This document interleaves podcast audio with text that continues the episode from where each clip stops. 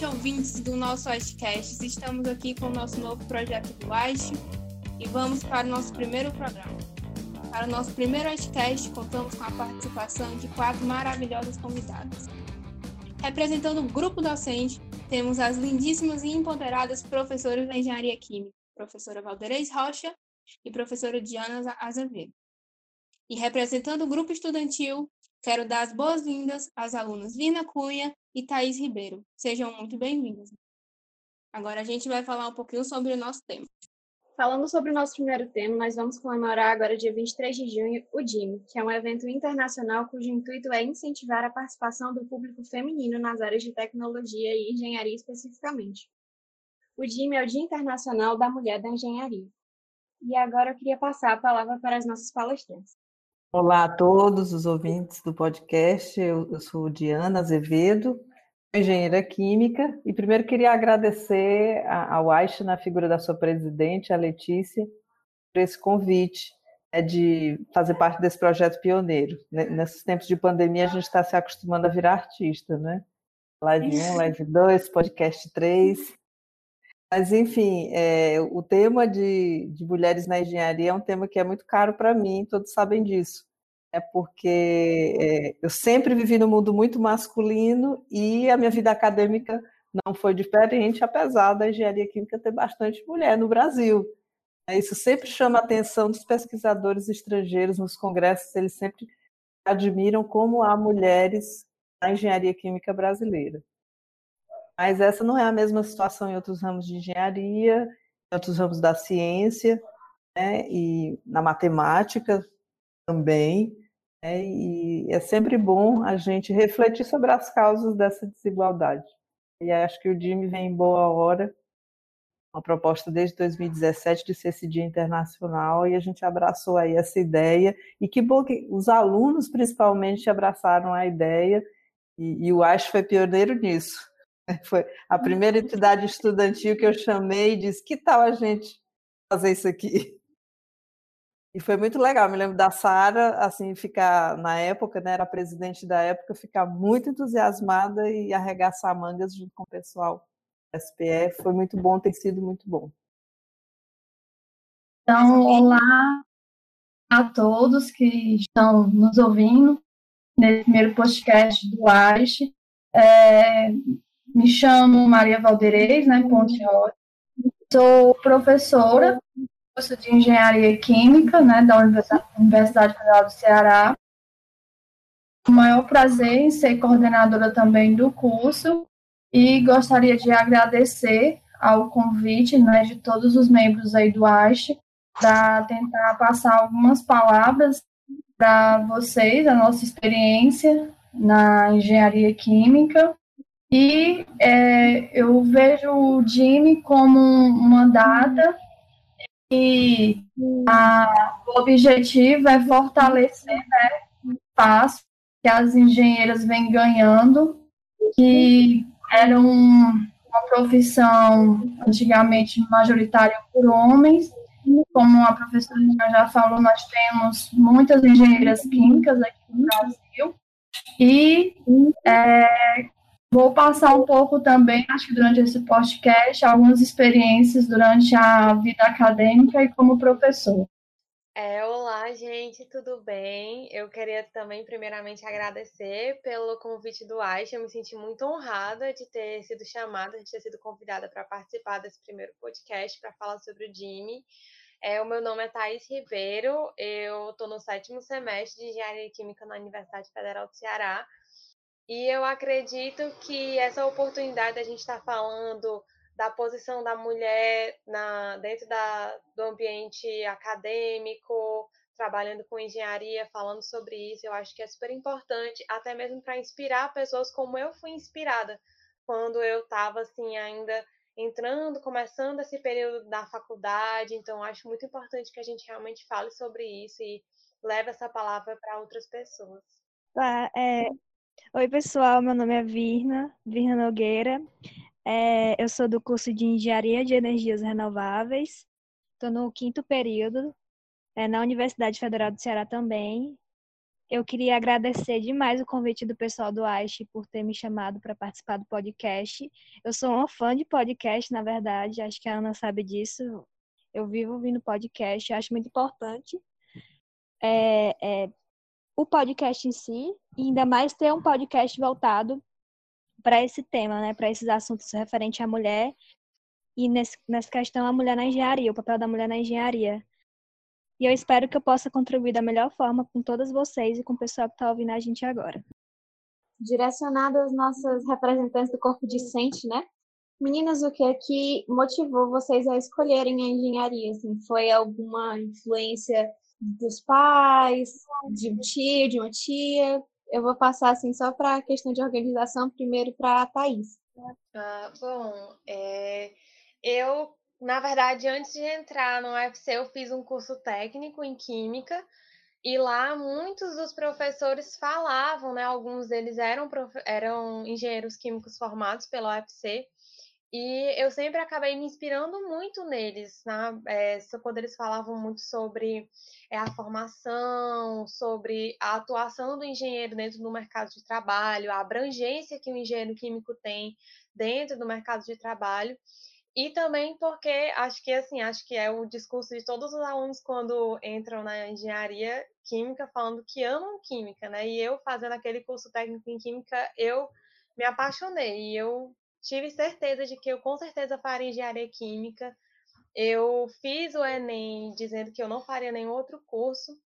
E eu sempre tive muito assim contato com essa parte é, mais acadêmica, é, a minha mãe é professora, embora eu não tenha nenhum parente que seja engenheiro, eu fui a primeira, né, me formando no caso, e eu acho assim que a engenharia como um todo me fascinou assim de modo geral, porque é, é realmente muito abrangente, é, é um mercado muito, eu acho muito promissor, e eu acho que a UFC, ela fornece para a gente, pelo menos a meu ver, sempre foi uma educação, como uma formação como engenheiro de muita qualidade. Você vê a UFC sendo muito reconhecido, nosso curso é muito reconhecido. E eu acho assim que por eu ter sempre esse incentivo por parte dos, dos, da minha mãe, da minha família, eu acabei optando mesmo por engenharia. Me apaixonei demais pelo curso. Muito legal. E você, Virna? Como foram suas motivações para escolher o curso? Eu vou falar engenharia no geral, porque é, o meu curso em si é muito novo na UFC, deve ter um pouquinho mais de cinco anos no máximo. E mas o que me incentivou, a cursar engenharia mesmo, eu acredito que tem muito da, da criação, sabe, do, das experiências que a gente tem quando é criança, a forma como a gente a gente brinca mesmo, porque a mulher ela é influenciada a brincar de casinha, brincar com boneca, de, de comidinha, de cozinhar. E eu acredito que a forma como a minha infância, a forma como eu vivi a minha infância me influenciou a cursar engenharia foi totalmente ao contrário disso, porque eu era uma menina muito muito danada, né, vamos dizer assim. Eu vivia subindo em árvore, correndo, andando em jumento, no interior assim, da minha avó, vivia fazendo essas peripécias assim, nesse sentido. Eu acredito que isso influencia na, na parte mais, mais criativa, né? Já que, que tem lugares que falam sobre é, como, por que, que os homens, eles geralmente cursam engenharia e a mulher cursa, tende a cursar cursos da, da saúde, na verdade. E essa parte da minha infância eu acho que influenciou muito a, a cursar engenharia, mas assim como a Thais, eu, eu fiz um curso técnico em edificações, o que não tem nada a ver com engenharia de energias renováveis. É, mas o que fez eu, eu seguir nessa jornada de engenharia de energias renováveis, eu acredito que seja muito pela influência da minha irmã mais velha, que faz o mesmo curso que eu. Ela está no, no sétimo período agora e eu estou no quinto. E chegou um momento que eu tinha que escolher entre engenharia civil e engenharia de energias renováveis. Eu tive essas duas opções. É, mas devido à experiência que eu tive no meu estágio como técnico em edificações, eu percebi que, que não era a área que eu queria seguir. E eu optei pelo curso de engenharia de energias renováveis, porque eu acredito que é um curso, assim como engenharia química e as engenharias no geral, é um curso muito promissor, um curso muito novo, e que eu vejo assim, uma grande capacidade de, de crescimento, sabe? um crescimento exponencial. Sim, sim, Muito perfeito. legal. Professora Diana, é, na fala da senhora, a senhora falou tipo, que vivia num mundo muito masculino. E aí eu perguntei, é porque a senhora tem muitos irmãos, tem muita convivência com a família, que é a maior parte masculina. É por isso mesmo. É, quando eu falei o mundo muito masculino, eu me lembrei primeiro da minha família.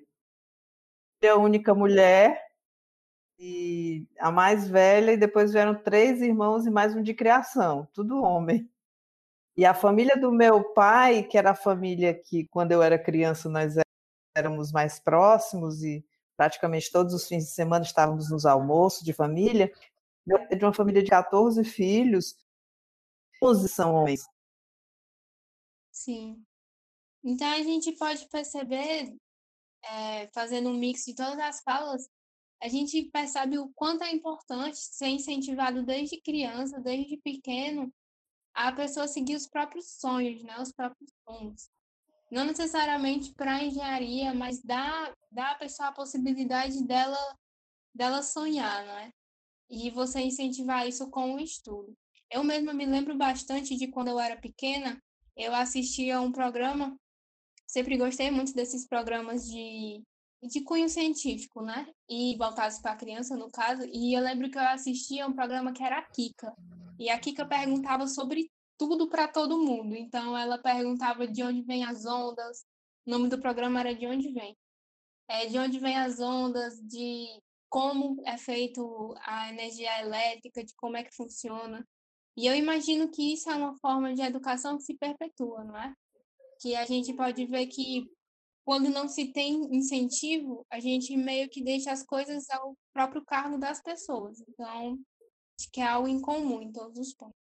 Deixa eu fazer uma pergunta, né? Eu tinha dito na, na minha última fala, eh, não sei se chegou até o fim ou houve algum corte, mas eu tinha dito é, dessa importância do estímulo, principalmente do estímulo não só de oferecer educação e valorizar, mas de menina saber que ela pode ser o que ela quiser.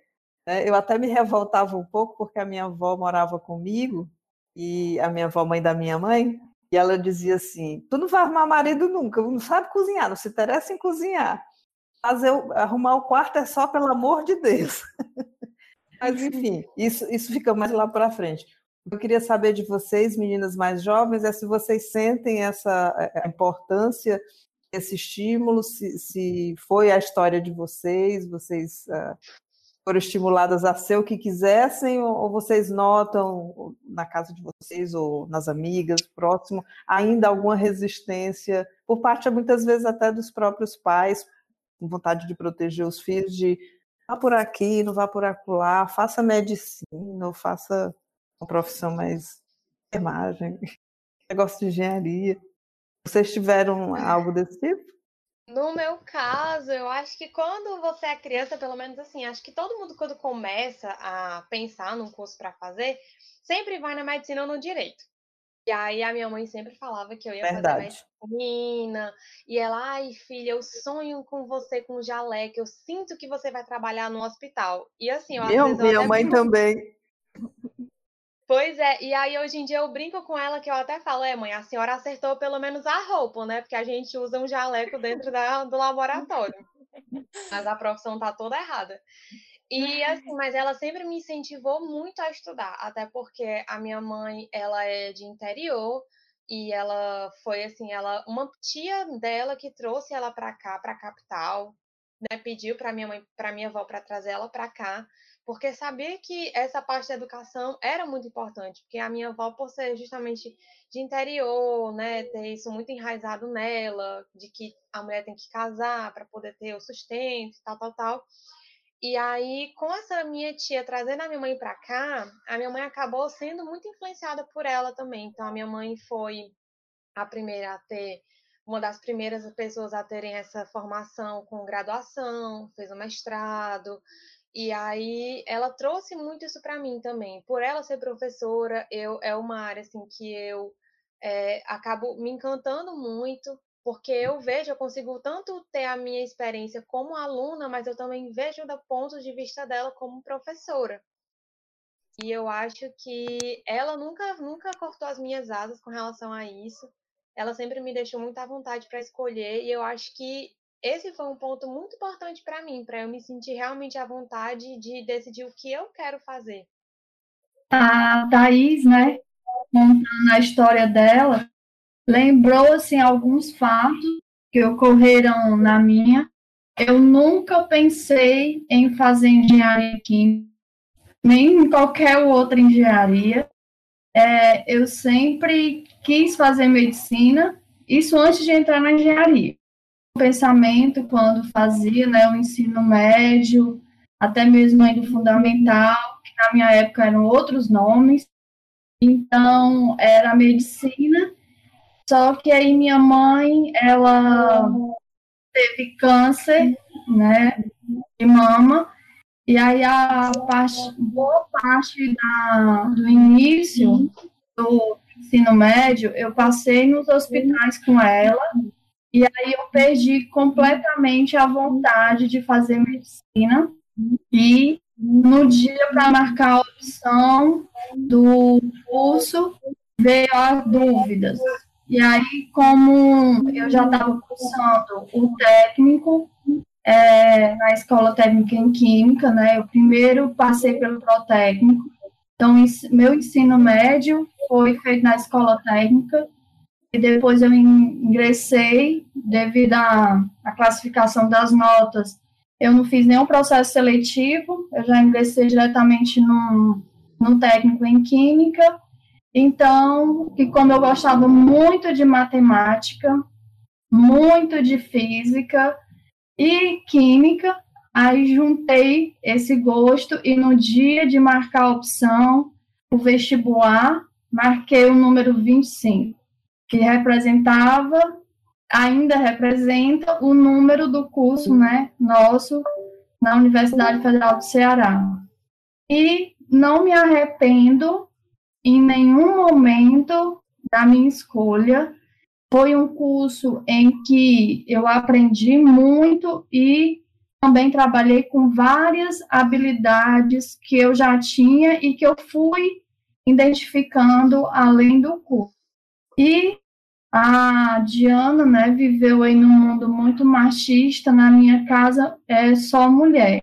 Tínhamos, né, meu pai, mas logo na metade do, no final do curso, ele faleceu. Então, era só mulher em casa. E na durante a graduação, era que meu mundo era muito homens.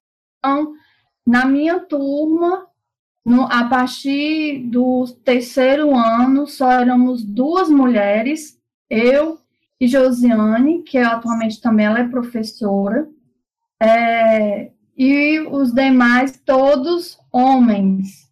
Então, durante a graduação foi que eu convivi, mas é, eu nunca senti que eles me desvalorizassem porque eu era mulher. Não, nunca, nunca senti isso, nenhum preconceito. Sempre eram todos muito respeitosos comigo, a gente estudava muito na minha casa, então tinha dias que eram nove rapazes e eu de mulher estudando em casa. Então, essa foi a minha trajetória inicial. Muito bacana, professora Valdereis, falar isso, porque a gente consegue notar que, assim, antes de tudo e qualquer coisa, um dos, um dos pontos mais importantes e fundamentais é você ter respeito com o próximo, né? E isso é muito interessante mesmo, porque ela consegue passar para a gente uma visão, é, como é que eu posso dizer, uma visão, é, digamos, privilegiada de, de ter conseguido passar pela, pelo curso de engenharia sem que tenha passado por, por momentos constrangedores. E é isso, muito, muito bacana trazer essa, esse ponto de vista. E se alguém mais quiser falar. É, eu queria falar um pouco da minha experiência. Porque enquanto, por exemplo, a Diana falou sobre a avó falando, ai, você não vai encontrar um marido. Eu vivi uma época onde a minha avó ela era mulher de militar, teve duas filhas mulheres e que ela sempre pregou dentro da minha casa, dentro da minha família, foi assim, olha, vocês têm que estudar, vocês têm que encontrar logo um emprego, porque casamento não é trabalho. Então, como sempre aconteceu esse esse esse tipo de conversa dentro da minha casa, eu sempre fui muito estimulada para isso.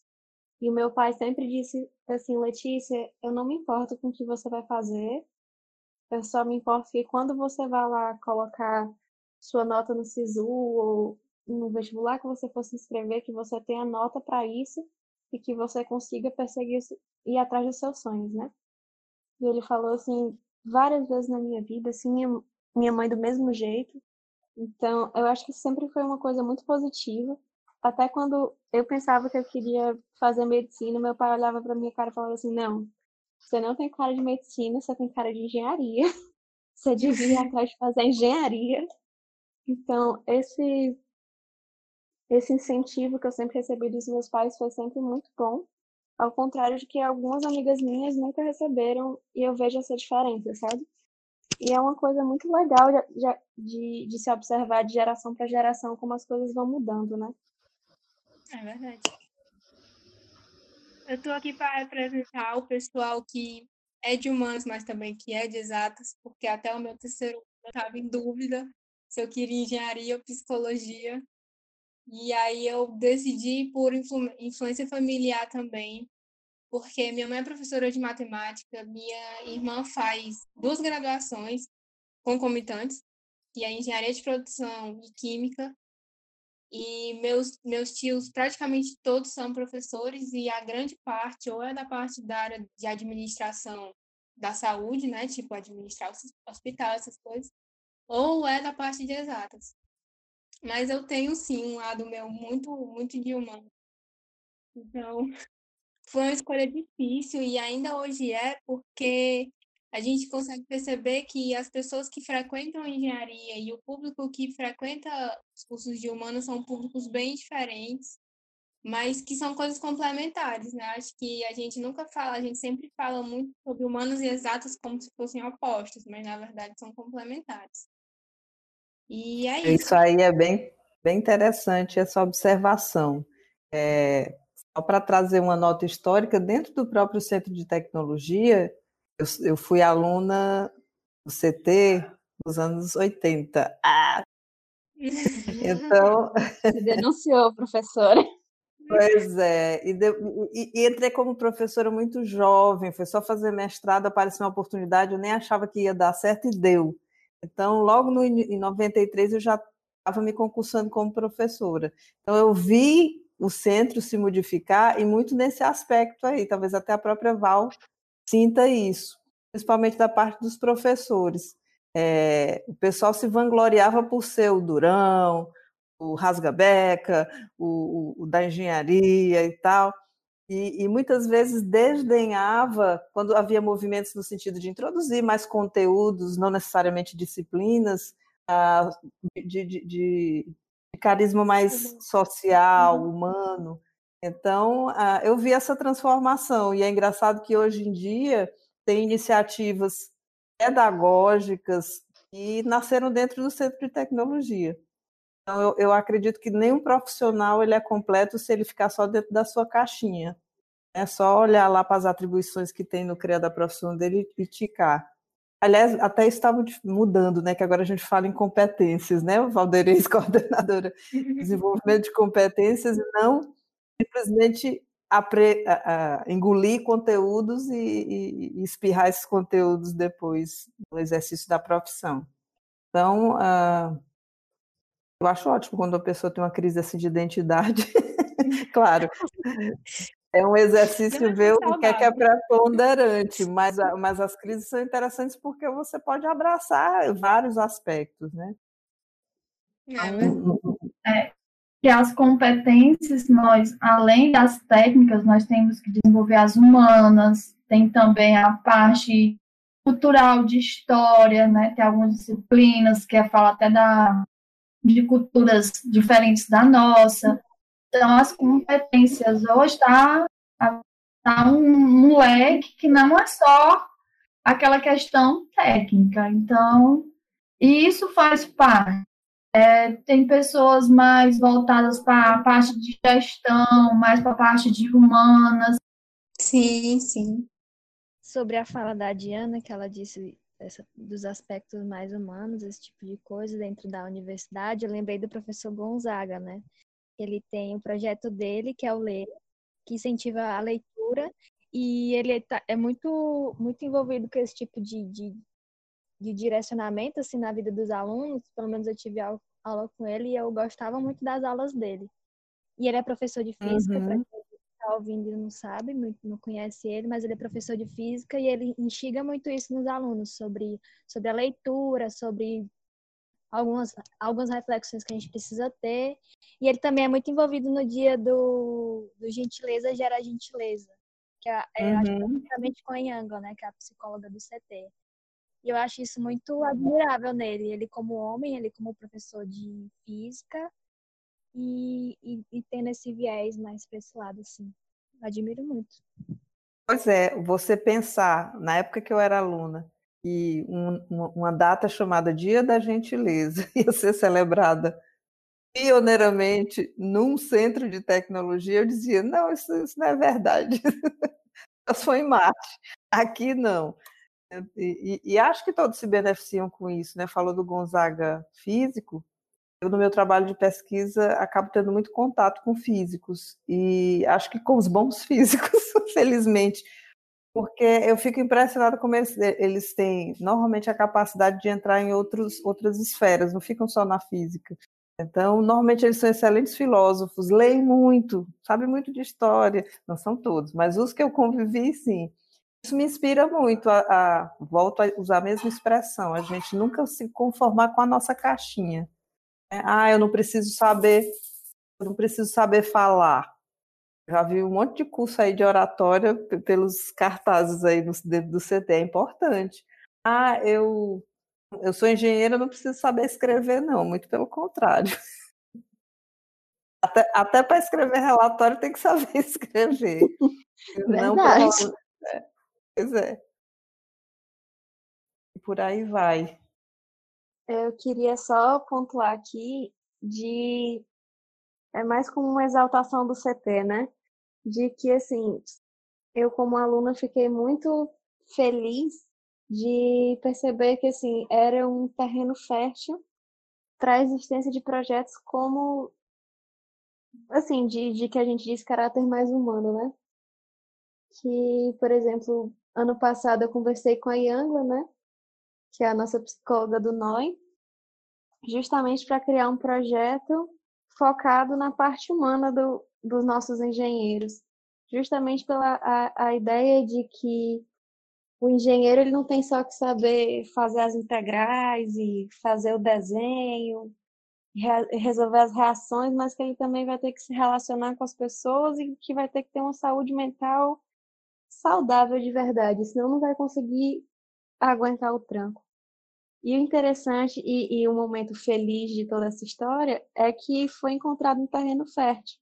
E o projeto foi criado assim ano passado em agosto, eu acho, e ele perdurou e, e sempre aconteciam rodas de conversa falando sobre saúde mental que abrangiam todas as pessoas do CT. A última roda de conversa que aconteceu aconteceu é, acho que foi em março, pouco antes da pandemia, assim, de, de quarentena, e juntou o pessoal da engenharia elétrica, mecânica, metalúrgica, todas as engenharias, basicamente, para falar sobre saúde mental, sobre ansiedade, e como é legal que os alunos estejam mais não sei nem como falar isso, mas assim, mais interessados em, em se cuidar e, e estar consciente sobre a própria saúde mental, mas como também é muito legal que existe esse apoio institucional, tanto do NOI como a gente conseguiu o apoio de, da STF e apoio do próprio centro do CT em si. Então é muito legal que, que as coisas vão mudando, como a Diana disse, assim, quanto antigamente era esquisito, né? Celebrar o Dia da Gentileza, né? Como ela mencionou, mas hoje em dia, é, no último Dia da Gentileza, eu lembro da, da Yangla passando por todo o CT com um balde cheio de, de, de chocolate, distribuindo, distribuindo mensagens positivas e que tem pessoas abraçando esses, esses projetos. Então é muito legal ver essa evolução de forma pontual no nosso campus, né? Porque assim, ver do mundo todo é muito legal, mas é muito legal também ver coisas que estão bem próximas da gente. É verdade. Inclusive, eu acho que foi um dos pontos que, eu, que me chocaram mais, assim, que eu acho que eu fiquei mais impressionado quando eu entrei na UFC para fazer engenharia, que eu achava assim que todo mundo era muito quadradinho dentro da UFC, que principalmente dentro da engenharia, todo mundo ia ser muito assim, cada um na sua, e que as pessoas não iam ser tão assim, porque a gente acaba associando essa questão de você ser mais empático, assim, de você ser mais falante, com, às vezes, a, a, a, o pessoal que faz humanas, né, da, da área de humanas. Então eu achava que eu ia ficar muito sozinha lá. E eu sou uma pessoa que eu falo muito. Então, quando eu comecei a engenharia, eu pensei, meu Deus, eu não vou fazer amizade com ninguém, porque vai cada um na sua, todo mundo engenheiro, eu achava que ia ser uma sala cheia de homens.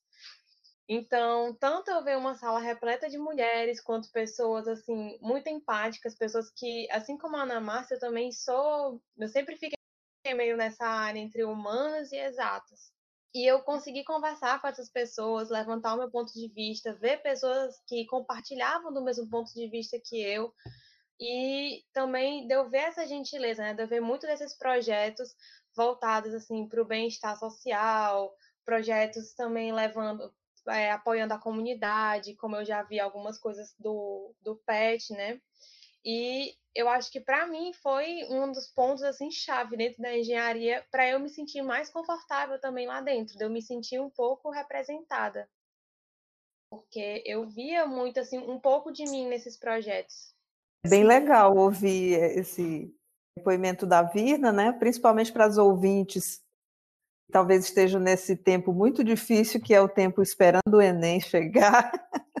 Não sabíamos quando é que vai ser, agora finalmente está decidido.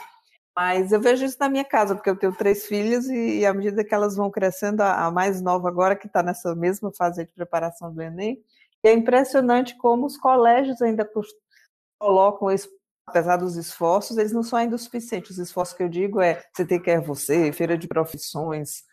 Ah, muitas vezes nós, como professores, somos convidados, porque cada colégio exatamente a semana, mas ainda está na cabeça o estereótipo é que o engenheiro é o cara quadradinho, é que é o técnico, é o resolvedor de problemas e ele é somente isso.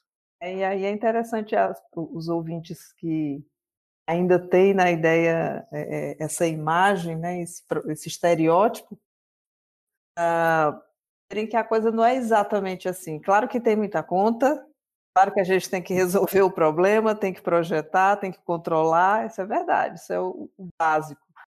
Mas existe também uma formação humana associada que, sem ela, a gente tem um engenheiro capenga né, para o mundo moderno que nós vivemos hoje olhando muito por esse lado de como o mundo está mudando, né? Eu gosto muito de, de, de dar nome para as coisas, né? Isso é uma qualidade minha. Não sei nem se é qualidade, mas isso é uma, uma característica. característica. Pronto. E aí eu vejo muito que antigamente as formações voltadas para a área da tecnologia eram formações tecnocratas. E o que, que eu quero dizer com tecnocratas? São pessoas que até foi falado aqui, eu não me recordo quem falou, mas que absorvem o conhecimento, aprendem o conhecimento, mas só reproduzem o conhecimento sem fazer uma, uma com relação a isso, sabe? E eu vejo muito que esse tipo de profissional vai ser substituído, porque no caso, a parte a parte técnica da coisa, a parte mecânica da coisa, futuramente alguma máquina vai fazer, mas aquele profissional que tem o poder de ser interdisciplinar, que consegue fazer essa, essa maleabilidade entre, entre várias, vários ramos, esse profissional é único. Porque mesmo que outra pessoa atue nesse mesmo quesito, ela não vai conseguir fazer as coisas no mesmo sentido do que esse profissional, entendeu? Acho que isso é muito importante.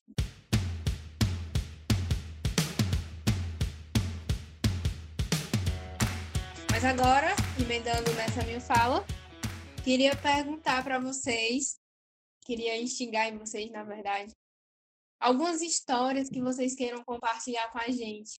Algumas histórias que vocês que marcaram o percurso de vocês. Podem ser histórias engraçadas, podem ser histórias sobre algum assunto, algo assim que quando eu falo, o que é que marcou a tua graduação? Então, o que é que marcou é, tal disciplina?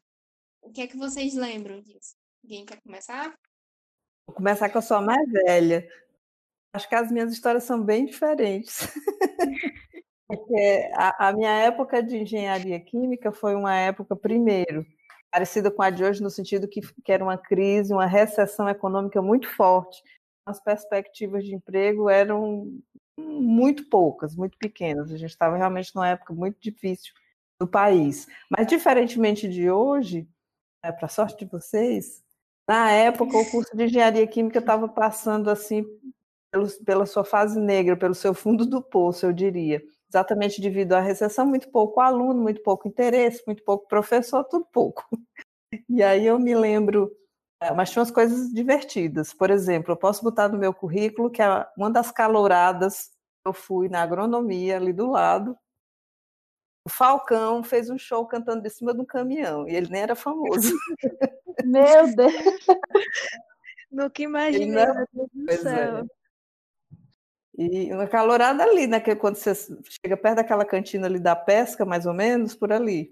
Nunca pensei e, que e... eu ia ver a, a professora Diana numa calorada, nem consigo imaginar. Ah, eu tive várias. As melhores eram da medicina e, e, e, da odonto, só que era tudo na Praia do Futuro. Tinha o clube do médico, era tudo Ai, lá, de noite. Mas aí tinha ingresso, era mais caro. Essa era dos pobres com o, o Falcão fazendo um show de cima do caminhão. Bom, é assim, sem besteira. E aí, só para terminar com a segunda história e passar a bola para frente, logo que eu entrei como professor, em 93, começaram a, a, aquelas organizações da famosa viagem para o Polo Petroquímico de Camaçari. Não era nem uma atividade do PET, era assim, na cara e na coragem. Quem quer ir, quem quer ir, vamos organizar e tal. Então, tinha um grupo de alunos é, que resolveu organizar, só que precisava de um professor para acompanhar. Aí pronto, até professora recém-concursada, tudo sobra para ela. Né? Aí, professora Diana, você tem que nos acompanhar, você tem que nos acompanhar, não sei o quê. Eu disse, ok. Felizmente foi também o professor Eurico, que eu não sei se alguns conhecem, porque ele já se aposentou há algum tempo. Às vezes, quando ele dá umas aulas e, e continua trabalhando comigo com pesquisa. E bem mais velho e mais experiente, tinha sido meu professor. Nos metemos no CTzinho, era assim, Val, que a gente chamava aquele ônibus pequenininho? Sim. Sim. Era um micro-ônibus, tinha, sei lá, uns 18 a 20 estudantes, eu e o professor Eurico. Aqui para Salvador de ônibus. Um pequeno detalhe. Eu estava grávida de cinco meses. Meu Deus Meu do céu. Deus. Detalhe. Mas pequeno detalhe. Felizmente foi uma gravidez muito sadia, que eu, eu, subi em torre lá no polo, não teve problema nenhum, não. O único problema foi quando a gente chegou lá, íamos ficar no alojamento da Federal da Bahia. Imagina, né? Quando chegamos lá, o local do alojamento estava todo alagado. Condições nenhuma de a gente se instalar lá. Aí um, um dos estudantes era baiana, por sorte só fazia um monte de telefonema e acho que na época o celular estava no início, nem me lembro como é que ela fez. Resumo da situação: alguém da família dela arrumou um apartamento desocupado em Salvador, mas um apartamento normal deste prédio, e aí nós metemos lá dentro 20 pessoas. o colchonete no chão. A interação melhor, meu Deus. Então nós passávamos o dia no polo, quando voltávamos para tomar banho, para depois os meninos saírem de novo, né? Aí o pessoal do prédio olhava assim e dizia: Eita, que chegou a colônia de férias. Mas foi uma experiência sensacional. Quando eu vejo hoje as fotos, eu disse: Meu Deus, eu parecia um dos meninos, que tinha 20 10 anos, tinha acabado de entrar como professora. Foi muito interessante a experiência, mas como toda experiência engraçada com seus perrengues. Posso contar? Você vai contar a próxima? Vai lá, Val. é, Diana, essas caloradas, né? Infelizmente, com o passar do tempo, muitos alunos começaram a não ter responsabilidade. Então, aconteceu fatos ruins, né? Que acabou acabando as caloradas, mas eu via como um momento de descontração, um momento em que a gente conhecia colegas de outros cursos, então eu também, não na, da arquitetura nem da medicina, que na época também eram as mais famosas e as mais requintadas. Eu ia mesmo para ali da agronomia, que aí tinha da engenharia, tinha da agronomia, então realmente era um momento muito bom de confraternização. Eu tenho um momento de perrengue para contar. É, eu não vou dizer o nome do professor, mas nós estávamos, eu e os colegas, né, que eu citei que eram muitos, lá em casa estudando, e nós íamos ter prova dessa disciplina, e todo mundo com muitas dúvidas, muito seguro, a disciplina disciplina era difícil, então a, gente começou também a ligar, não tinha, nós não tínhamos celular, era o, o telefone de casa mesmo, fixo, começamos a ligar para os outros colegas que não estavam juntos comigo lá em casa, e aí um, uma dessas colegas, amiga, tinha um telefone do professor. Aí ela, vamos ligar para o professor. Aí eu disse assim, eu não tenho coragem no pleno domingo, para o professor para adiar a prova. Aí um amigo meu, Emanuel, hoje é, é policial federal, resolveu ligar. Meninos, quando o professor atendeu, como foi que vocês descobriram meu número? Olha, foi todo mundo para a sala dele para explicar como foi que a gente tinha conseguido esse número. Ou seja, naquela época, eu, eu tive excelentes professores, eu não tenho nada do que falar deles, mas a, era uma distância. Hoje, os alunos têm uma proximidade muito maior com os professores e vice-versa. Os canais de comunicação, e-mail, WhatsApp, está bem mais acessível para ambos os lados. Olha, rendeu, viu? E a conclusão, a prova não foi adiada. Então, passamos a madrugada estudando para conseguir fazer a prova.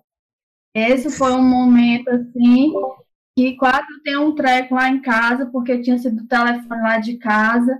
Aí o professor vai ver bem a ligação lá de casa, vai me reprovar, eu não vou mais passar, vou perder minha bolsa. Então, foi um perrengue. Né? Momentos de, de mico, tivemos muito. É, a questão também da viagem de Camaçari, é, nós não tivemos problema com a hospedagem, mas com o ônibus a gente parou uma vez porque o pneu furou.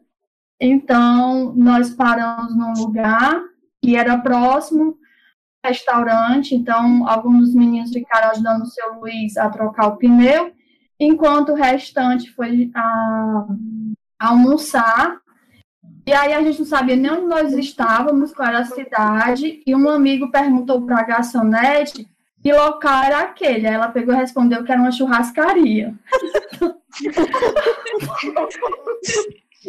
nós começamos a rir, tentando se controlar, porque era no interior que a gente nem sabia onde estávamos. Aí paramos em Juazeiro, e isso já era de noite, e o seu Luiz estava muito cansado, dormiu. Todo o pessoal saiu do ônibus, só deixaram eu e a Josi dormindo dentro. Quando a gente acorda, nós estamos trancadas dentro do ônibus, Minha no nossa. meio de uma praça. Eu sei que a Josi pulei a janela para apertar o botãozinho que tinha na frente para abrir o portão para a Josi passar. Ela achou então teve esse caso aí também. Um de perrengue, né? Foi bem complicado da, da prova, fiquei com muito medo mesmo, e outros muitos momentos aí de alegria. Então era esse. Tem muitos outros, mas não dá o tempo, não. Sim. E eu fiquei com curiosidade no meio da, da, da fala de vocês. Fiquei com curiosidade de saber. Professora Diana, o Falcão canta bem? Não. e dava muita gente na calorada. Ele, ele sempre teve aquela voz de taquara rachada dele, né? e ele já usava mas... aquela, aquele girassol assim perto do peito? Parecido, mas ele foi aperfeiçoando depois. Ah, eu estou tentando me lembrar qual era a música que ele cantava. Eu acho que era o I'm Not Dog No, que foi a primeira que realmente fez grande A fama dele vem só pelo estilo das roupas que ele usa. É verdade. Mas Sim. na época era só, enfim, estava todo mundo bêbado e aí ele contava é, piada é também. Era mais pela palhaçada mesmo do show. Seria a minha história. É, eu também tenho uma história do perrengue, né? Acho que o meu primeiro perrengue foi logo no primeiro ano, que a gente, quando entra na, na, na engenharia, na UFC, a gente quer mostrar serviço, né? A gente quer mostrar para os professores o quanto que a gente é proativo. E aí a gente tinha o finado é, o, o projeto de iniciação, né? Quando a gente estava começando, a gente tinha o projeto Padrim. E para mim, eu acho que assim foi o mais perto que eu cheguei de cancelar a minha matrícula, porque eu nunca passei tanto estresse na minha vida, porque eu inventei de ser gerente de uma equipe só de homens e que nenhum deles queria fazer absolutamente nada. Eu tinha que fazer tudo sozinha. Então eu falava, gente, a gente tem que marcar reunião e ninguém aparecia. Gente, tem que imprimir as coisas do projeto e ninguém aparecia. E aí eu até cheguei e falei, assim, meu Deus do céu, eu vou fazer esse projeto um ano, meu Deus, segurando esse povo nas minhas costas. Enfim, foi um momento de muito estresse na minha vida. Tive que, várias vezes, eu tive que escutar vários desaforos por parte deles de tipo assim, é, eu dava uma nota porque no, no, durante o período do projeto eu pontuava né, o desempenho deles como gerente, e aí é, muitos deles queriam saber a nota do outro e ficavam dizendo que eu estava é, querendo reprovar eles. Enfim, acho que assim foi um momento de muito perrengue para mim. Eu chorava assim toda semana, toda semana. Mas eu até, eu até falava assim, brincava aqui em casa, falava, mas se eu passar por esse projeto, eu com certeza saio da UFC com esse diploma, porque eu não vou ter passado por esse estresse todo de graça. e aí a gente vem para as histórias, não é? E aí a gente vem para a história da, dos perrengues mais engraçados, porque a gente tinha um trabalho para entregar, isso acho que foi no segundo ano. E a gente tinha que responder, tipo, acho que eram umas 20 questões de cálculo. Não lembro exatamente qual era a disciplina. E a gente tava, era uma a gente ia para uma festa fantasia. E a, a gente tinha que entregar esse trabalho e fazer uma prova de física na manhã seguinte. E aí tava todo mundo na casa dessa minha amiga, acho que cerca de 15 pessoas, todo mundo fantasiado, em volta de uma mesa, escrevendo o trabalho, resolvendo o trabalho para poder sair para ir para a festa. E aí a gente terminou esse trabalho, assim, em cima da hora de pegar o ônibus. Aí a gente pegou o ônibus, uma amiga minha deixou o ingresso em casa. Aí lá se foi ela descer para pegar esse ônibus, para pegar esse ingresso e voltar. E a gente, tipo, todo mundo fantasiado dentro do ônibus, esperando ela, pensando que ela ia aparecer lá na festa, né? E aí a gente chegou, ficou até de manhã na festa. Acho que a gente voltou, era umas cinco e meia. Aí eu olhei assim pra cara da minha amiga, a Larissa, no caso, eu falei assim: Meu Deus, Larissa, a gente só tem meia hora para dormir, porque a gente tem que acordar para se ajeitar para fazer essa prova. E aí a gente foi virada fazer essa prova, entregar esse trabalho, assim. Eu nem sei como foi que eu fiz essa prova, eu já não tava mais nem pensando direito, mas deu certo. O importante é que deu certo. Mas assim, ficou para história aquele momento, assim. Sim, Foi muito sofrido. Eu já tive um parecido com esse. Eu acho que eu tenho um perrengue, eu, e a Ana sabe desse perrengue, porque a gente fez a cadeira de desenho juntas. É, a professora falou assim: ah, vai ter esse trabalho que vocês vão precisar fazer, e aí vocês precisam fazer um, um, um projeto, era um desenho no AutoCAD, é, sobre algo na engenharia ou qualquer outro assunto. Aí tinha assim, outros, outros assuntos. Sendo que eu acho que eu e a Ana a gente reparou só na parte do outros e a gente fez um projeto todo baseado no, no desenho de um violão no AutoCAD. Aí a gente perdeu dias e dias eu na casa dela. E a gente trabalha nesse violão no AutoCAD, desenhando violão no AutoCAD. E a mãe da Ana perguntava o que a gente estava fazendo. E lá a gente dizia que era um violão, era o projeto da faculdade, enfim, da faculdade de engenharia, mas é isso. Foi tanto parte de sorvete que a gente tomou nessa época. Nossa mas senhora, bem bom, era... deu certo. Foi. Era o único Era projeto que era diferente dos outros, desenhos Sim, diferentes verdade. dos outros. Verdade. Teve uma época, nessa, nessa época do projeto, era todo final de semana vindo aqui em casa. Aí a gente fazia o projeto de tarde, aí quando era de noite saía pra.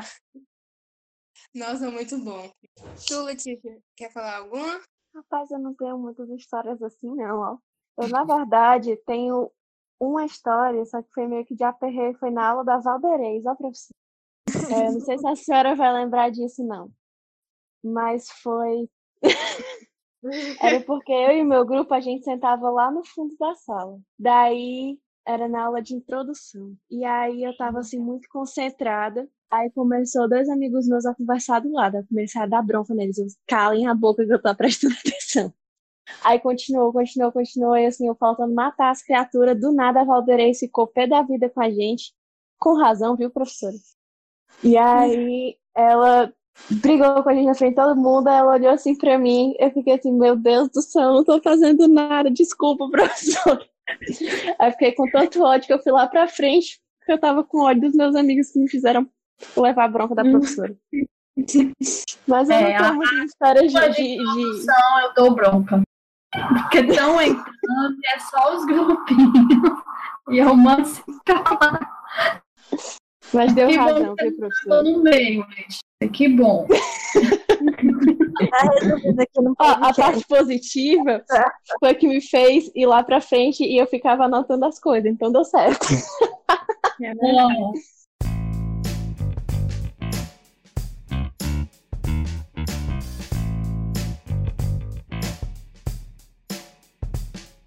Gente, eu acho que, assim, estamos caminhando para o nosso final e eu queria saber de cada uma de vocês o que, que vocês acham, assim, do Jimmy, da importância do Jimmy. Falando da minha experiência pessoal, assim que eu descobri que existia uma data como Jimmy, que eu fui apresentada quando eu entrei dentro do Arte, eu fiquei assim, gente, que negócio incrível. Porque, assim, eu era uma das poucas meninas que queria fazer engenharia assim, dentro do meu colégio, assim, dentro do meu círculo de amigos. E queria saber, assim, como é que vocês veem o Jimmy em questão da importância dele como data, sabe? Queria começar primeiro pela professora Diana. É, é, eu, eu suspeita para falar, né? Eu acho um evento assim muito legal, porque uma das coisas que eu vejo, além da data em si, é o protagonismo que as meninas adquirem de organizar e realizar, divulgar e levar as pessoas para lá, porque entre outras coisas, ah, já foi falado aqui, né, que as meninas são habituadas a esperar delas que elas abracem, ok, trabalho, mas abracem uma profissão que envolva mais cuidado, ou, ou, ou mais atitudes humanas, enfim. E mesmo aquelas que vão para a engenharia, e aí tem dados sobre isso, eu não vou me, mas há dados sobre isso, que à medida que você aumenta nível de proatividade ou de responsabilidade ou de é, hierarquicamente posições superiores, você começa a ter menos mulheres. Hoje a gente já é 60% do, do, dos estudantes do ensino superior, mas uh, se você olhar para as engenharias, isso já baixa para 30% na média. Em alguns cursos bem menos e outros, como a engenharia química, mais. Ok, mas pensando na engenharia química, que no Brasil é mais ou menos igualitária, né? quando você começa a pensar quantas mulheres são gerentes de produção industrial, uh, quantas mulheres são CEOs, quantas mulheres uh, são bolsistas de produtividade no CNPq, pensando na carreira de pesquisadora, a gente vai tendo cada vez menos mulheres, né? E existem várias razões, mas eu queria pegar só uma, que é que a gente muitas vezes foi habituada a ter uma, uma, uma posição de uma certa maneira subserviente ou mais passiva, ou não acreditar muito no potencial da gente. Não ousar tanto quanto às vezes os meninos ousam. A gente tem que se sentir muito bem preparada, pelo menos essa é a sensação que eu tenho. Experiência pessoal e das meninas que eu observo, gente tem que se sentir muito bem preparada para assumir um negócio. Você olha, os rapazes, muitas vezes, eles vão com a cara e a coragem. E talvez por isso essa atitude mental psicológica seja um dos fatores. O que, é que isso tem a ver com o Jimmy? É, eu acho que o Jimmy inspira. Em geral, a gente tem ah, depoimentos de pessoas que fizeram essa trajetória e diferentes histórias. Né? É sempre bom a gente ver histórias reais deram certo, né, de sucesso. E segundo, como eu disse, a, as meninas puxam para si, embora os meninos estejam sempre juntos e a gente faz questão de acontecer na organização, na, na, nos temas, enfim. Lembro que no primeiro Jimmy, o mote do Jimmy, né, lá que os engenheiros do Reino Unido propuseram, era os homens como aliados. E eu achei maravilhoso, para a gente já começar essa besteira de que mulher é mais capaz disso ou é daquilo. Então, realmente ah, é uma construção que, embora ser privilegie o lugar da mulher na engenharia, não exclui pelo contrário, engajamento dos meninos junto. E aí eu gosto muito do Jimmy por isso, porque entre outras coisas ele, ele, pelo menos eu gostaria que fosse assim, ele dá uma proatividade para as meninas refletirem sobre a sua própria atuação e como organizar um evento que estimule as outras meninas, né, aquelas que estão em formação, para aquelas que estão talvez considerando a engenharia como uma carreira. Professora, muito bem pontuada essa sua fala. De verdade, adorei. Gostei muito. É, passando agora para Thaís.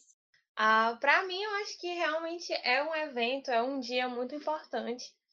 É, até me admirei de não ter, quando eu descobri que era um evento relativamente recente, né, um dia relativamente recente, é, que não existisse antes. Porque eu acho que é muito importante a gente realmente colocar essa trazer esse, esse assunto em pauta, né? De que a mulher dentro da engenharia, dentro desse ambiente que antes sempre foi muito masculino.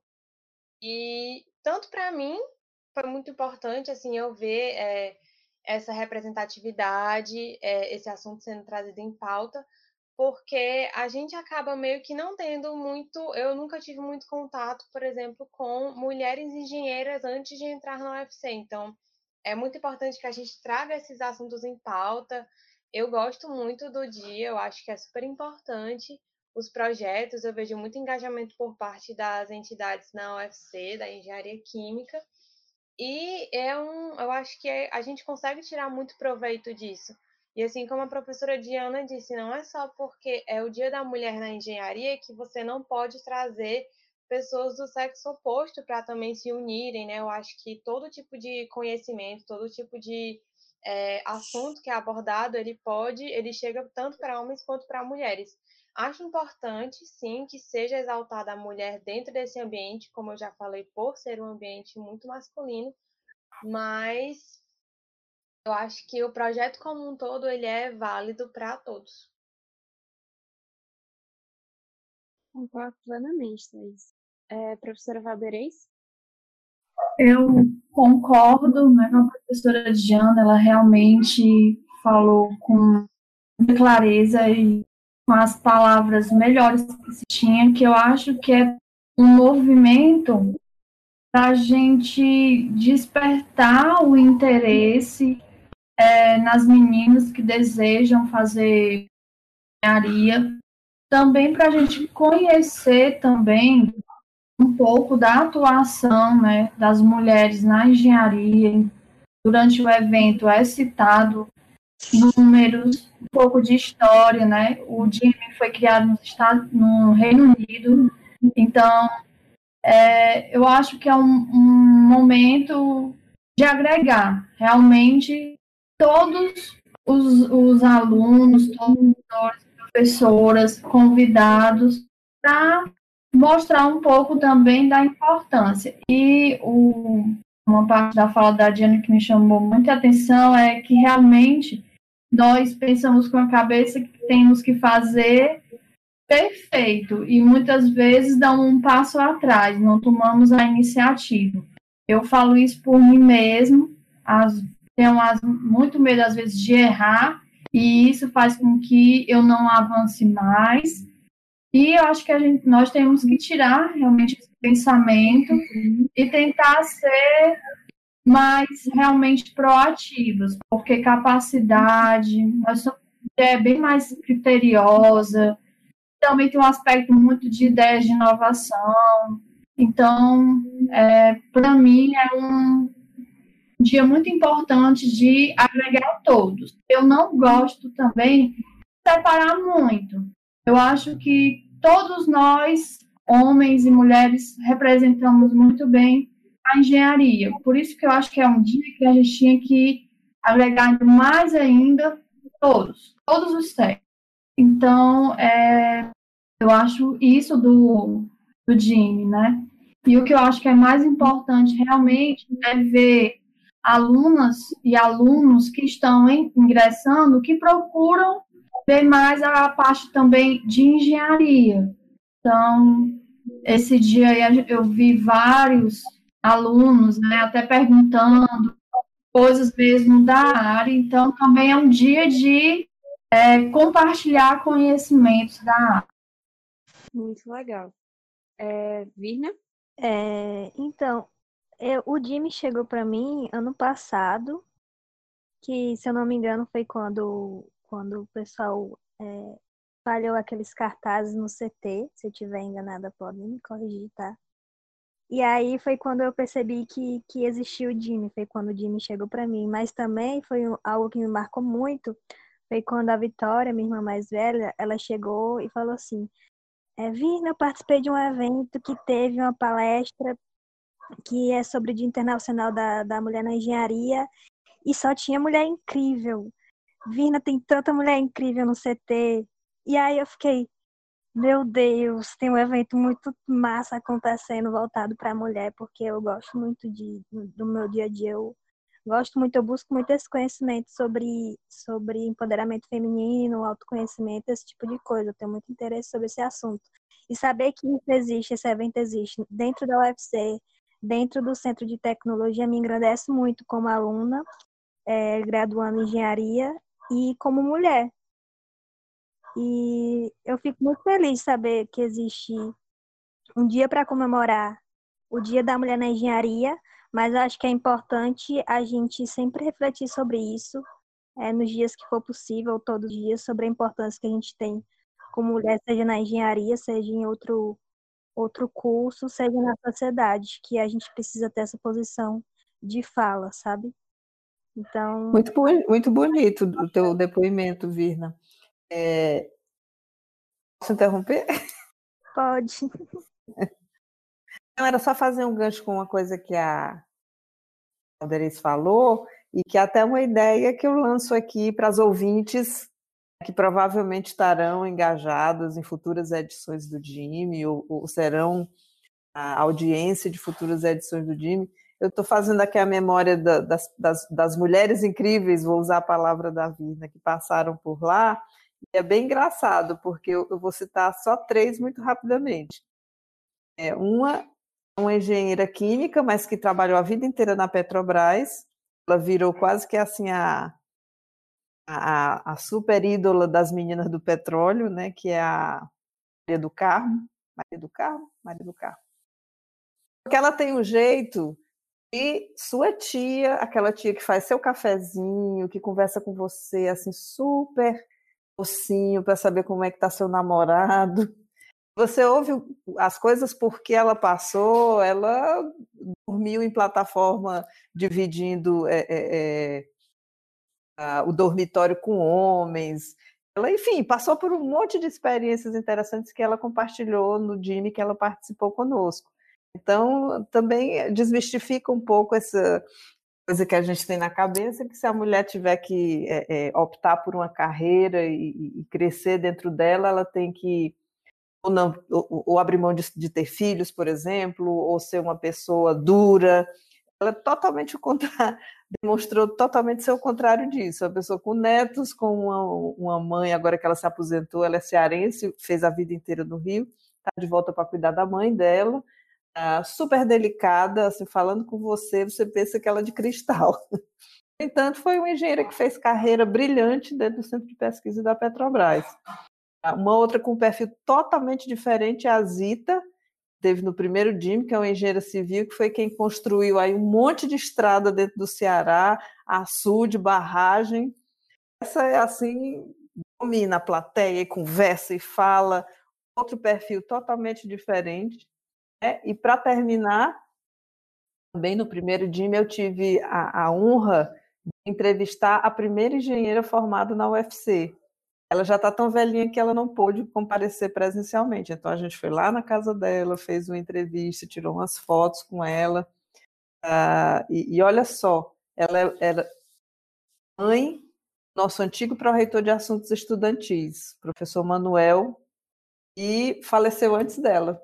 Teve um câncer fulminante aí, faleceu, e ela está lá firme e forte, mais de 90 anos, e o mais interessante é que ela me contava, eu dizia assim, a senhora enfrentou muitos preconceitos e tal, ela olhou assim para mim, aquela carinha, né, do alto dos seus 90 e tantos anos, disse, não, os homens sempre foram muito respeitadores comigo e eu fiz tudo o que eu queria fazer na minha vida profissional, assim, então a, a, a força assim que ela, que ela deixou passar através dessa frase tão serena, mas ao mesmo tempo você pode imaginar uma mulher formada em engenheiro nos anos 60, que também era engenharia civil, né, que foi a nossa primeira engenharia, e que também, como a Zita, participou também de abriu estradas, fez projetos, enfim.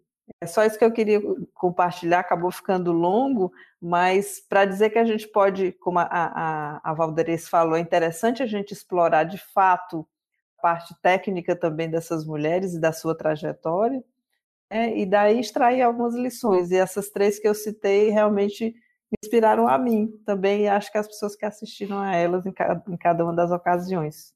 Sim, perfeito, perfeito. Vina? É, eu estava pensando agora sobre. Eu sei que é um, é um tema voltado para a mulher na engenharia, né?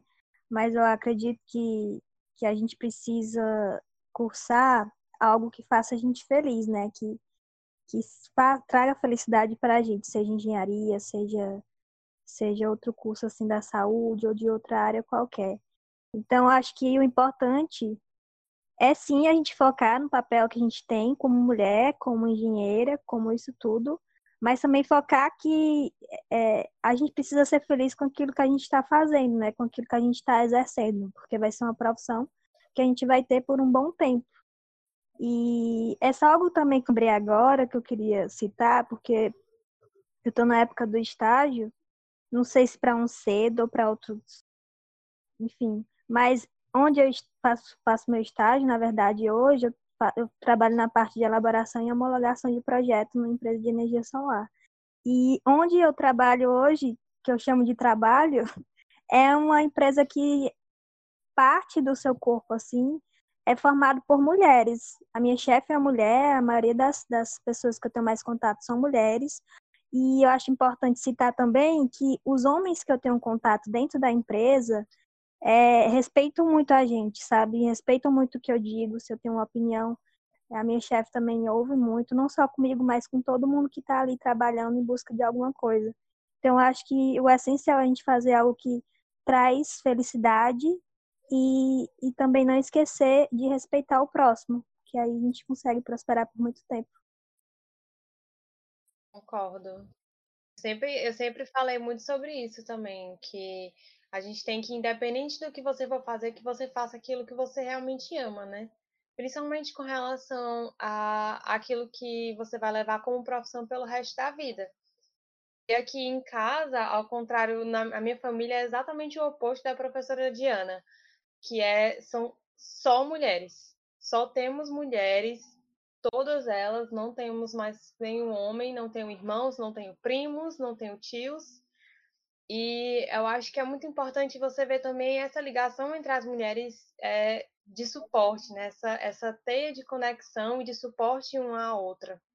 Porque to, tanto a minha avó quanto a minha mãe foram é, mães solteiras, e eu acho que é, você acaba trazendo muito dessa força também, de você ver, por exemplo, no meu caso, você vê uma a minha mãe solteira, professora, com três filhas para criar. Então, você realmente traz essa, esse sentimento de sororidade tanto para dentro da, do seu ambiente acadêmico quanto seu ambiente familiar. E isso me construiu muito como pessoa também. Eu acho que é muito importante, independente da área que você faça, que você tenha esse, essa, essa sororidade mesmo, esse suporte, essa ajuda, esse apoio, essa conexão com outras mulheres. Sim, perfeito. Gente, é, cam... caminhando um pouco para o nosso final, eu queria fazer um pedido para vocês. É que, assim, muitos das nossas ouvintes provavelmente vão estar, assim, indo fazer o Enem ou algo do tipo, e eu queria pedir para cada uma de vocês para dar um conselho para essas meninas que estão pensando em fazer engenharia e, e seguir esse caminho que vocês já estão trilhando ou já, já trilharam de alguma forma, né? É, quando tudo isso começou, eu estava devorando coisas sobre a pandemia e etc e tal. Então, eu já tinha a consciência, assim, que ia ser uma guerra. E aí eu pensava, eu gosto muito de assistir filmes uh, de, de, antigos, né? E, e, e, adoro filmes de Segunda e Primeira Guerra Mundial principalmente aqueles que retratam superação. Eu acho que a palavra é essa.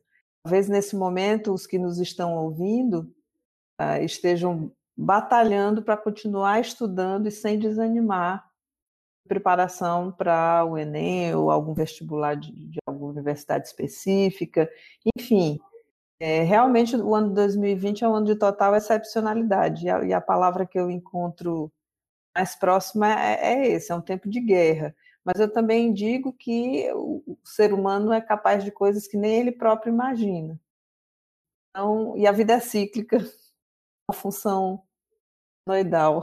Então a gente vai ter sempre a gente vai ter sempre altos e baixos. É claro que esse é um baixo muito grande. É, e muitas pessoas afetadas, ah, não só pela questão da saúde física, como acho que acima de tudo a saúde mental. Cada um de nós, o, o moral está abatido. Mas aí eu fico sempre me lembrando dessas histórias de, de, de guerra. Até recomendo um filme, Jojo Rabbit, é, mais ou menos recente, que fala de, de, de, quantas pessoas viveram escondidas em, em, em casas, quantos judeus, né? Eram quatro anos fugindo escondidos dentro de casas e depois a vida recomeçou e retomou. Então, isso tem me inspirado muito, assim, nos, nos dias que eu estou ah, mais desanimada com as coisas, é pensar no poder de superação do ser humano, pensar em como a fé, uma crença em, a, em alguma transcendência, não necessariamente a fé cristã, que é a predominante no nosso país, mas a fé em dias melhores. Acho que a gente não pode deixar de mão isso aí se, e a entreajuda. E nesse recomeçar, a engenharia é uma profissão belíssima, né? porque ela vem da palavra engenho, ou seja, você criar alguma coisa, antes era criar na marra de qualquer jeito, hoje em dia cada vez mais a engenharia está junto com a ciência, ou seja, criar com bases sólidas científicas algo que beneficia a humanidade, que beneficia o ser humano. Então, eu sou apaixonada por essa profissão em todos os seus campos. Acho que é impressionante o que, o que pode trazer de bem à humanidade, como também de mal, infelizmente. Mas a mensagem que eu deixaria aqui para quem está nos ouvindo nessa situação de abatimento do espírito, né, diante de tudo que a gente está vivendo, é que a humanidade já passou por isso né, e, e ressurgiu. Então a gente também vai conseguir passar por isso aí. Vamos, como eu costumo dizer aqui em casa, vamos trincar os dentes, aguentar o tranco, ajudando foi falado aqui em sororidade, né? As, as mulheres têm essa capacidade maravilhosa de, de criar uma teia realmente de, de ajuda, de apoio, de, de, solidariedade. E os homens também, é porque às vezes eles, eles não admitem, né? Também durão. Mas, enfim, a minha mensagem para as pessoas que estão considerando fazer engenharia, que é uma profissão belíssima, não desista diante de tudo que estamos vivendo hoje, da crise que vai acontecer, é verdade, mas o mundo sempre vai precisar de engenharia para ressurgir. Essa é a mensagem que eu deixaria. Força! Perfeito. É, eu queria falar sobre, sobre autoconhecimento, na verdade. Que às vezes, quando a gente está no ensino médio, às vezes não, quando a gente está no ensino médio, a gente tem uma dúvida. Pelo menos eu tive essa dúvida de qual, qual curso eu ia seguir, né? Teve um momento que eu queria ser, quando eu era mais nova, né? É, que animal, Vina? Queria ser veterinária de bicho grande, porque eu não sabia o nome. Não era de gatinha, era bicho grande.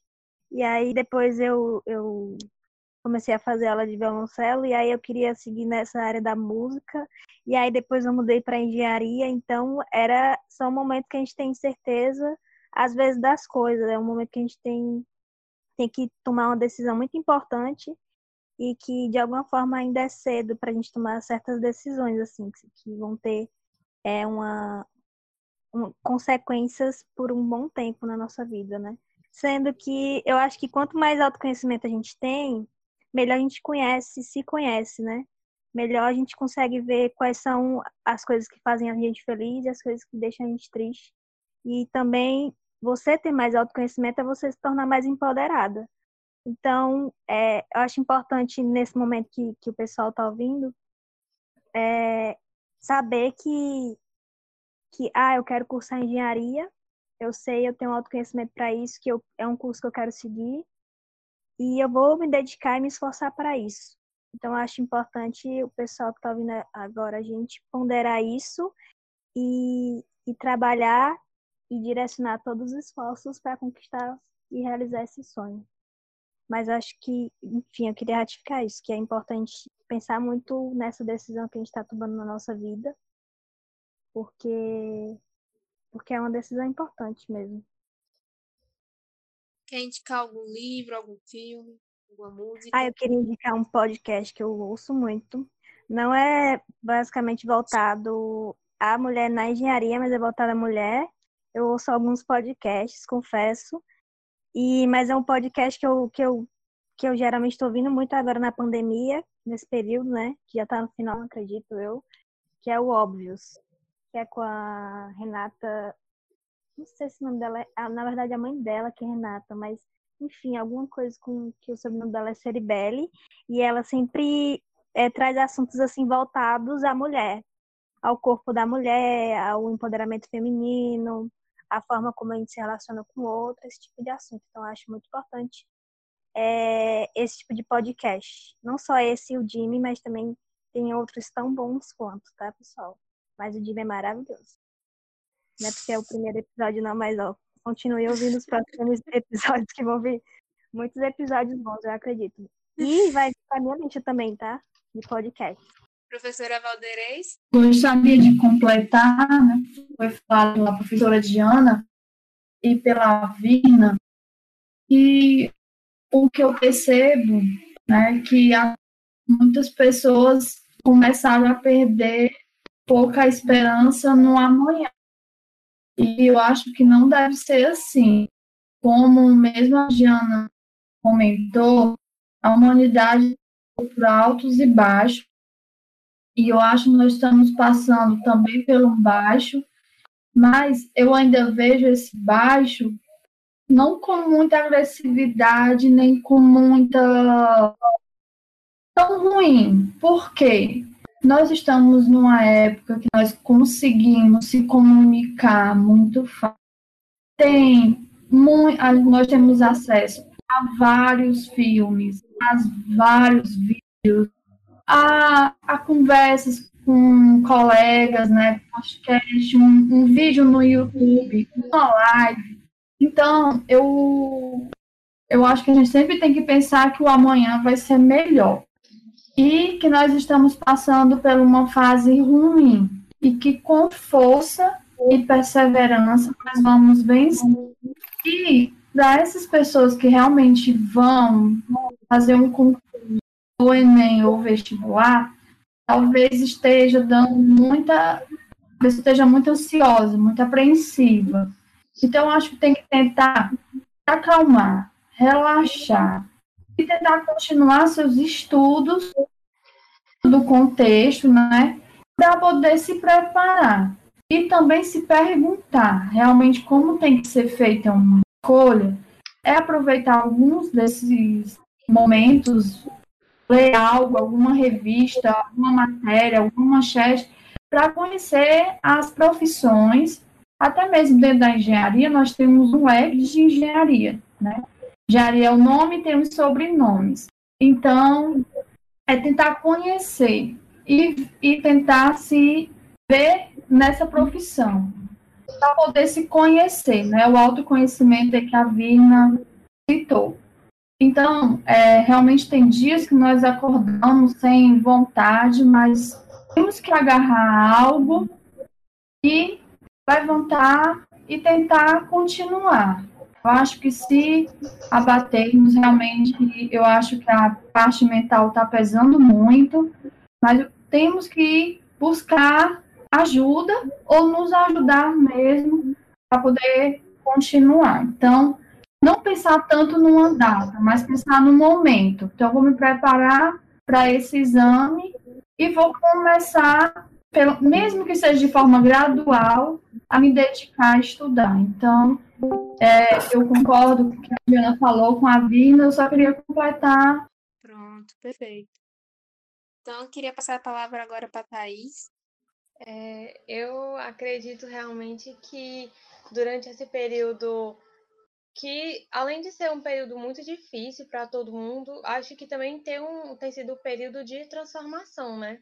Eu, pelo menos, falo por mim, eu acho que durante esse período da pandemia, todas essas coisas que vem acontecendo, esse bombardeamento de notícias, às vezes não tão boas, grande parte das vezes, na verdade, mas que a gente também não se atenha só a esses momentos, né? Que a gente não se atenha só a isso, que a gente, claro, é, se, se compadeça, né? Tenha esse momento empático, mas que a gente tente focar na, no que pode vir para frente, né? Eu acho que não existe nenhum tipo de melhora sem é, você ser pressionado, você tem que passar por um momento difícil para que lá na frente você possa colher os frutos é, do processo transformatório e evolutório que você acaba desenvolvendo durante esse momento.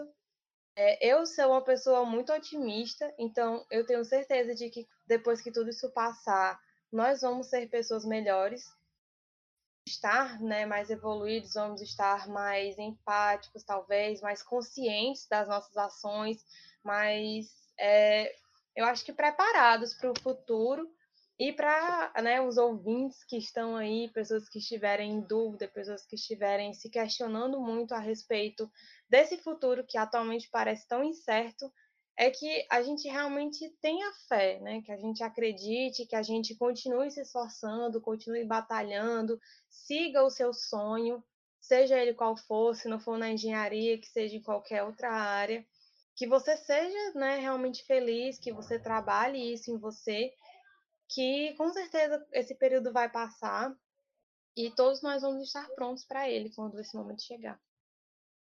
É, eu queria falar outra coisinha agora, porque é, eu acho que foi a professora Valdeirês que citou, e a Thaís também disse da, da gente se manter é, é, na nossa jornada, né? Eu vejo como dessa forma.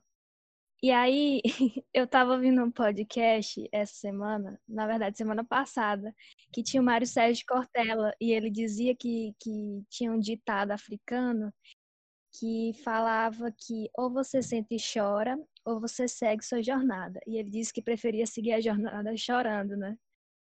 É, eu vejo isso da melhor maneira possível, entendeu? Porque eu, eu, eu acredito que eu tenho esse pensamento também. A gente precisa seguir a jornada mesmo que, que às, vezes, às vezes seja assim doloroso, a gente precisa colocar um custo de unidade nisso, né? Abdicar de algumas coisas para investir em outras. Mas que, que mais na frente vai ter esse retorno. E tem outra coisa também do Mário Sérgio Cortella, que, que uma palestra dele diz, ele diz assim, é, faz escuro, mas eu canto.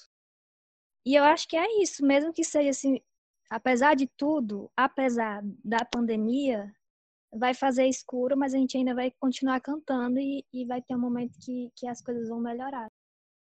Queria agradecer a presença de todos vocês, gente, no nosso podcast. Muito importante o exemplo de cada uma de vocês, da história de cada uma, da, literalmente de vocês estarem aqui e estarem dispostos a compartilhar. Agradeço muito.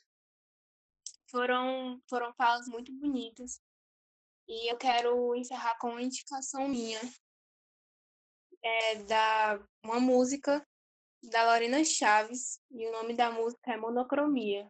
Durante essa música, ela fala que nós somos coxas de retalhos, nós somos feitos de alguns pedaços, e que não é porque nós somos coxas de retalhos que nós somos feios. Na verdade, esses retalhos caracterizam nossas diferenças.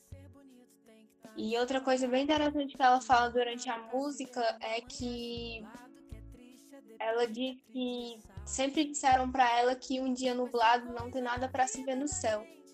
Quando na verdade é num dia nublado que você descobre o que tem para ver dentro de você. Então, que mesmo que seja um período difícil, eu imagino quantas famílias que devem estar sofrendo com as perdas que sofreram. E, e eu sei que esse é um momento que, ao mesmo tempo, aflora muitos sentimentos difíceis de você lidar, mas que eu quero pedir um pouco de força a todos os nossos ouvintes que estejam passando por isso. É, e força para saber lidar com esses conhecimentos, com esses sentimentos, e que o autoconhecimento, que foi muito falado aqui, que você consiga saber lidar com você mesmo. E agora eu quero efetivamente finalizar nosso podcast. Quero que vocês relembrem durante, durante todo o podcast que vocês ouviram a importância de você ser profissional interdisciplinar, a importância de você entender que as pessoas possuem realidades diferentes e que foi, foram citadas várias vezes aqui em que a gente soube lidar, a gente presenciou cenas em que a gente pôde sentir respeito do próximo, pôde sentir respeito, seja de um colega de faculdade, seja de um colega de trabalho, que a gente está fazendo esse programa aqui, ponto principal, o ponto pilar desse programa é o respeito. O respeito e a visibilidade. Eu quero que as pessoas que estejam escutando sintam, mas seja você quem você for, você tem que ter respeito consigo mesmo e você tem que ter respeito com o seu próximo. Engenharia é lugar de todo mundo, engenharia é lugar de gente de humanas, engenharia é lugar de gente LGBT, engenharia é lugar de gente que não quer ficar no seu quadrado, engenharia lugar de interdisciplinar. Então, é com essa que eu quero me despedir das minhas convidadas, ilustres convidadas. Adorei o papo que eu tive com vocês, foi um papo enriquecedor. E é com essa que a gente se despede do nosso primeiro Artcast.